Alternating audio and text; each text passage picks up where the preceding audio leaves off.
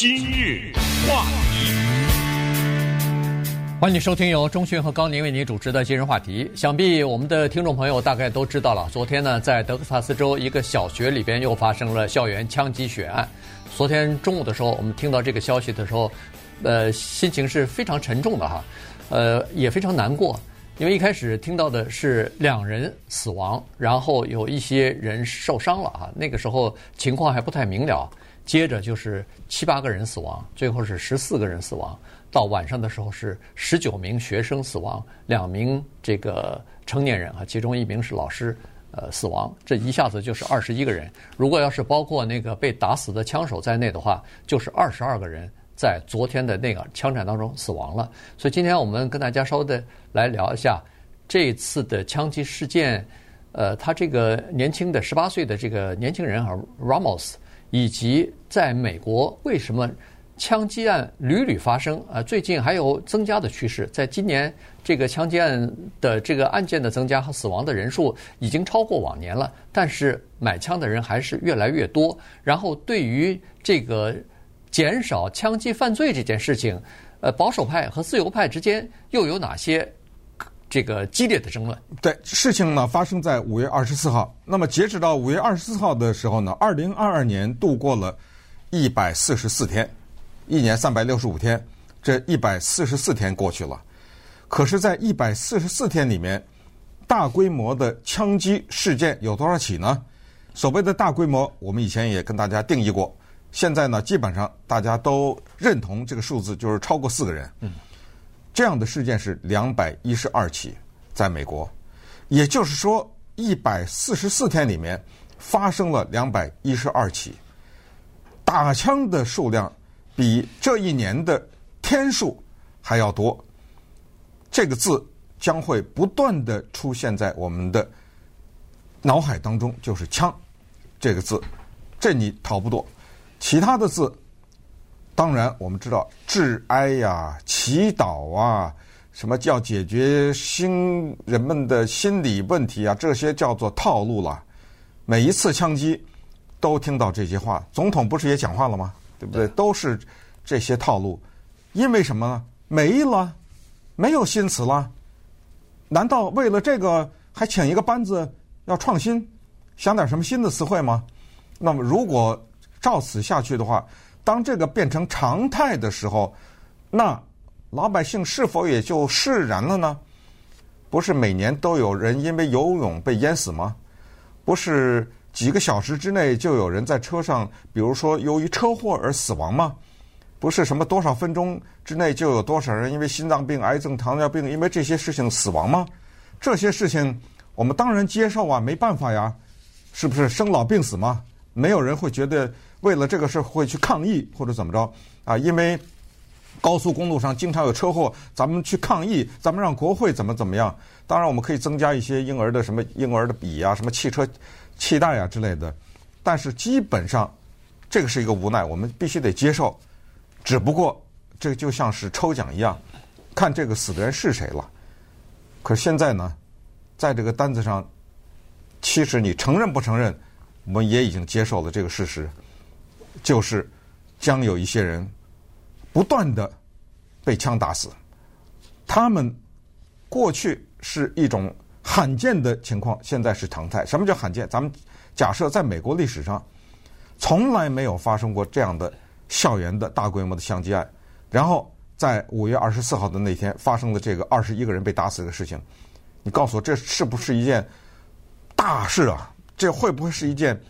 真的可以说是惊天动地的大事啊！现在有这种感觉吗？当然，每一次当这个枪击事件发生的时候，都是说我们做点呀事情啊。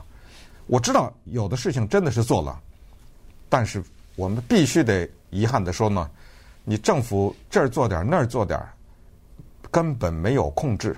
真正的效果是让我们看到这种事件的减少。你看看这过去的两个礼拜，嗯，三个礼拜。没有吧？你看，咱们今日话题讲多少次，对不对？纽约打死十个，咱们这边教会打死一死五伤，话音未落，这又给我打死小学生哎，这都是二年级、三年级，最多也不到五年级的这些小学生，难道下一次我们的报道要到幼儿园去吗？是不是？就是说，效果何在啊？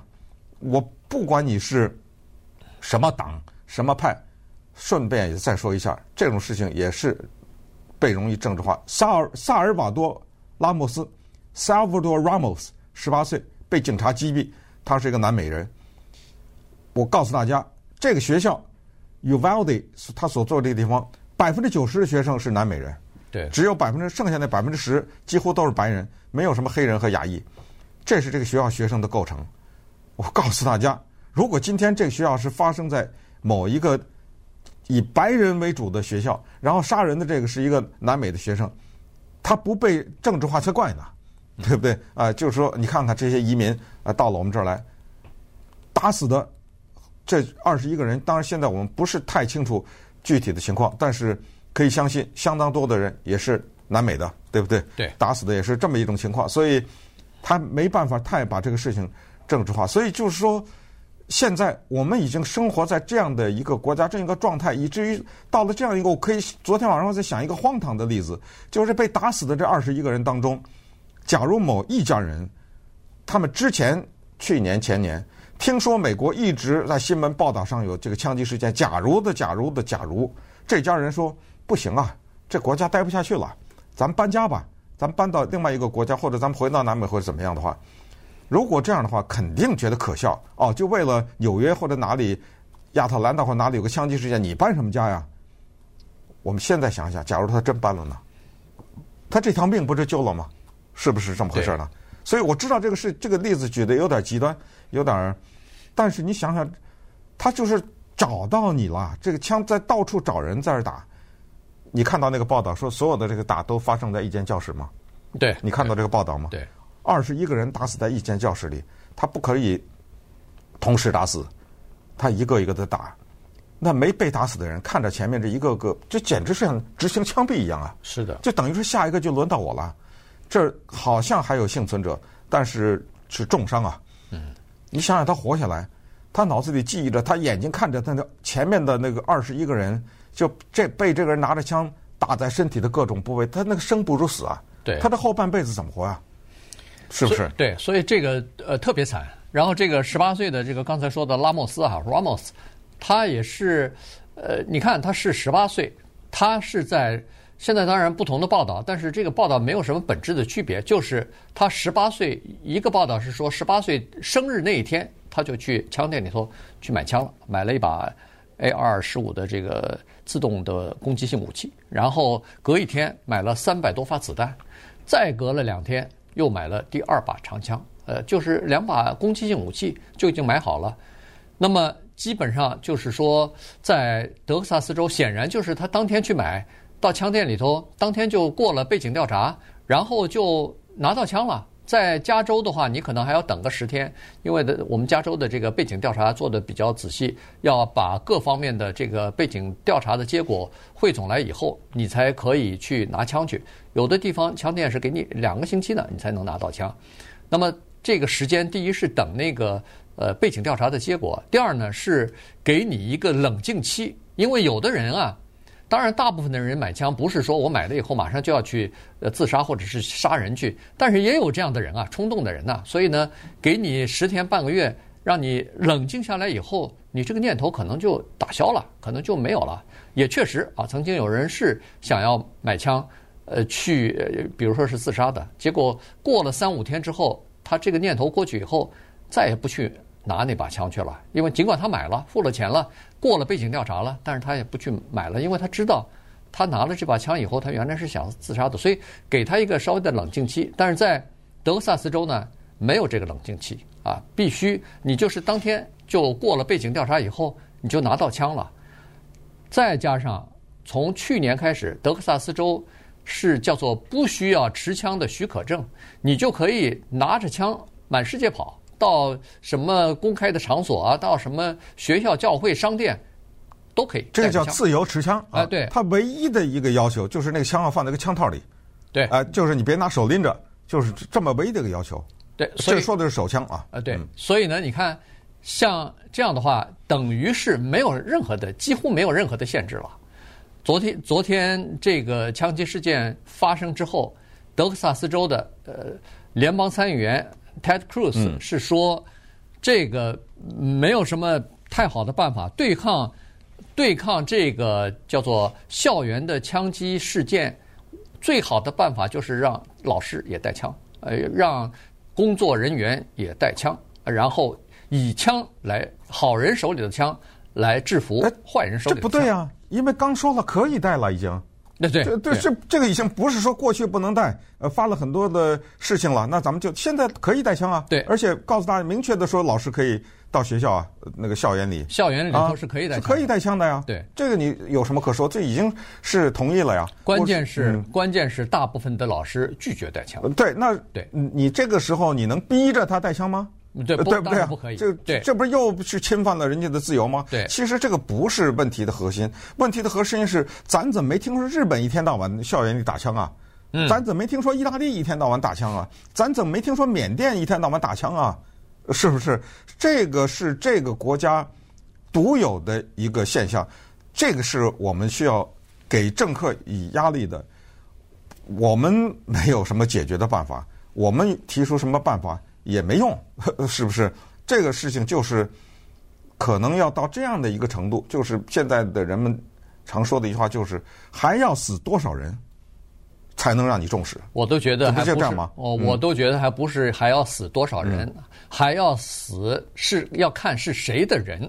对，我知道，比如说是什么议员呐、啊，或者是这样的。啊、比如说议员呐、啊，什么？当然我，我我不是说。呃，这个听上去很不好听，但是问题是，就是那些民选的官员或者他们的亲属，或者是呃呃，就是说，在这种情况之下，他有切身之痛他们变成了直接的受害者对，那在这种情况之下，可能会采取一些措施。这是过去说的，只有就是征兵才不会打仗，啊、对对，对？因为他儿子去当兵去了。还有一句话，就是在这段时间说堕胎问题，也是用了这句话，就是说，你请你大家相信。只要生孩子这件事儿是男人的事儿，他马上就允许你堕胎，嗯，哎，对吧？就是只因为这个是一个男人主宰的社会，就是说，关键还是刚才你说，就是看这个事情伤到了谁，啊，就所以当他自己本身受害的时候，可能他在这个问题上也就态度就不一样了，对吧？容易改变态度。那接下来呢，我们再把这一个事情的经过简单的来讲一下。今日话题。欢迎您继续收听由中讯和高宁为您主持的今日话题。在昨天，德萨斯州的这个呃小城镇哈，这个呃 Uvalde 呃 Uvalde Uvalde 呃 Uvalde，它呢呃一个小学里边发生了枪击的事件。哈，这个十八岁的枪手呢是当地的高中的一个毕业班的学生啊，高就是高中四年级的这么一个学生。当然，在学校里边也没什么朋友，然后经常打电动游戏。旷课，然后，呃，他的朋友，凡是和他一块儿打这个电动游戏的这些人呢，都知道他一打起来就是没天没就是没天没夜的哈，一直在那儿打。结果经常他妈就有的时候就别人就听得到他跟他妈就对吵起来了，在那个电话当中，他妈是说他，你赶快去上学去啊，你这不浪费生命吗？你这打这个电动游戏干嘛？呃，他就骂他妈啊，就双方就会猛吵。然后每次跟他妈吵了以后呢，听他的这些打游戏的朋友说，他就会不回家了，就回到他祖母家。我不知道这个是外婆呢，还是呃爸爸的这奶奶哈，咱咱们不知道，但是是 grandmother 到他的祖母家去呃过夜去。那么昨天他在学校里边去开枪杀人之前，先在家里边。开枪把他祖母给打伤了啊！他祖母现在情况危急，在医院里边，但是，呃，还是就是说可能有生命危险，但现在还活着呢。他的目的是要把他祖母杀掉，对，不是打伤，对，只不过就是幸存了。对，就是他他祖母现在还在医院里边在接受救治呢，哈，还没死。但是呢，他打了开枪杀了，就是打了他祖母之后。他就开车到这个学校里边去了，说是在离学校不远的地方，大概是在停车场附近吧，撞了另外一辆小的 pickup truck，然后他这辆车等于是就停在那儿以后，他也不管了，拿着枪就从这个车里边走出来，就冲到这个学校里边去了。旁边的人呢，听到车撞了以后呢，一看这人从车上跳下来。走了以后才打电话就告诉警察了，说这儿有撞车，还没听到说是这个校园的枪击呢。所以警察赶到这儿来，一开始是处理这个撞车的车祸的。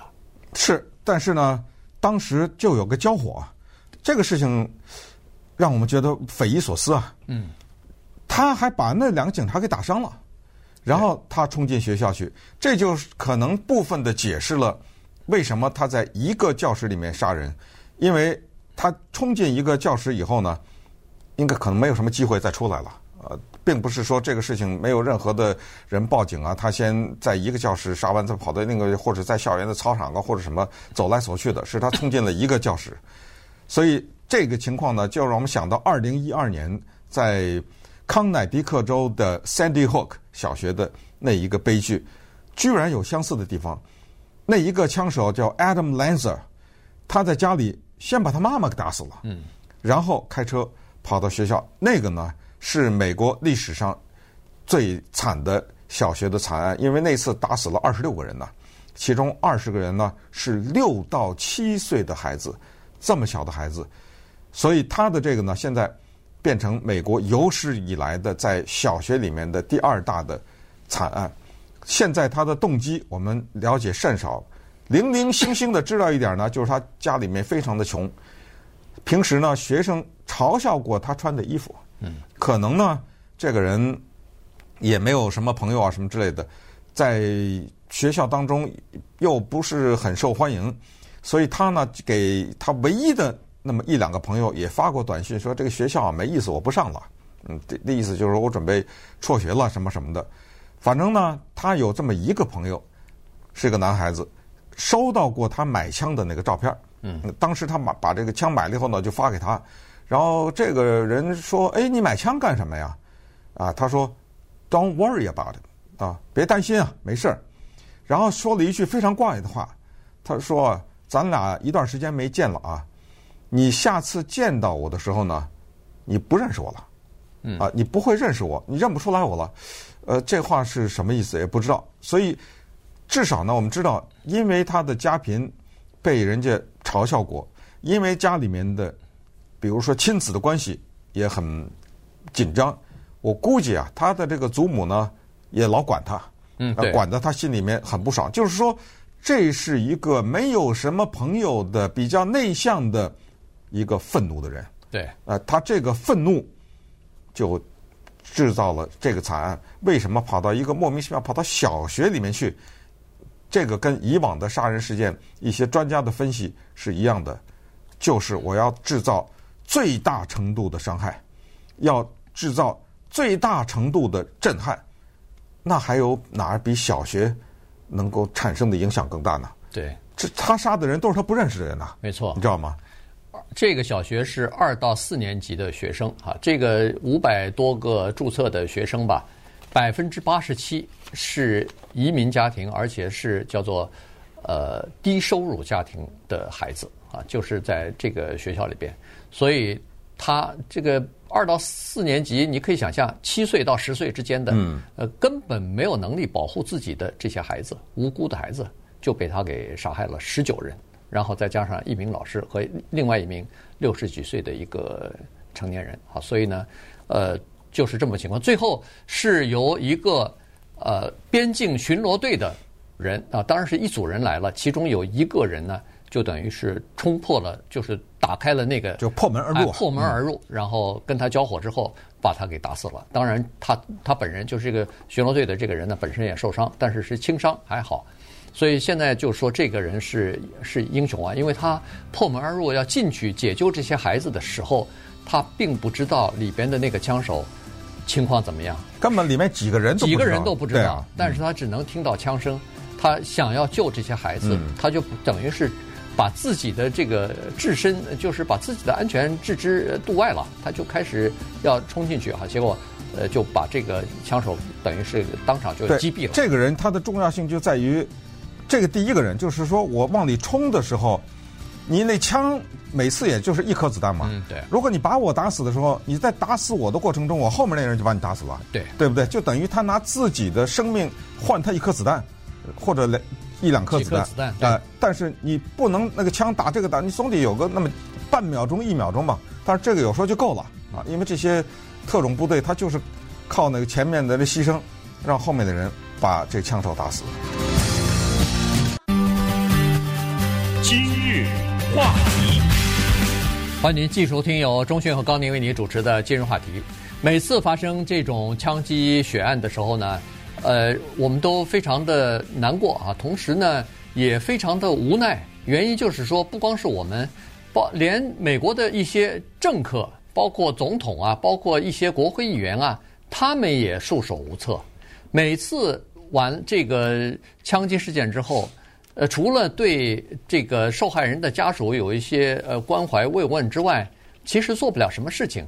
能做的事情，你看，我们呃简单的说，就是要么就是限制一下哦，不能买大容量的弹匣子啊，这样的话，呃，杀人让他少杀一点，呃，什么五十发子弹、一百发子弹的就别卖了，卖个二三十发的，那这个二三十发不也可以杀人？那这个就没办法了，这个只能做到这一点了。要么就是把这个呃可以拥有枪支的年龄给他提高，从十八岁提高到二十一岁，但是加州。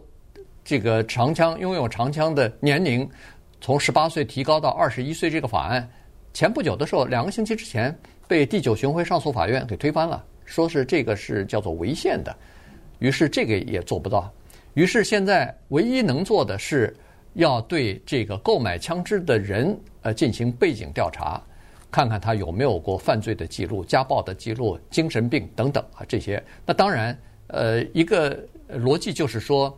枪不会杀人，是拿枪的那个人会杀人，所以呢，要对他进行一个检测，呃，或或者是背景的调查。这个逻辑早被推翻了。顺便说一下，因为很简单，你不是枪被杀人，那车不杀人，人杀人呢？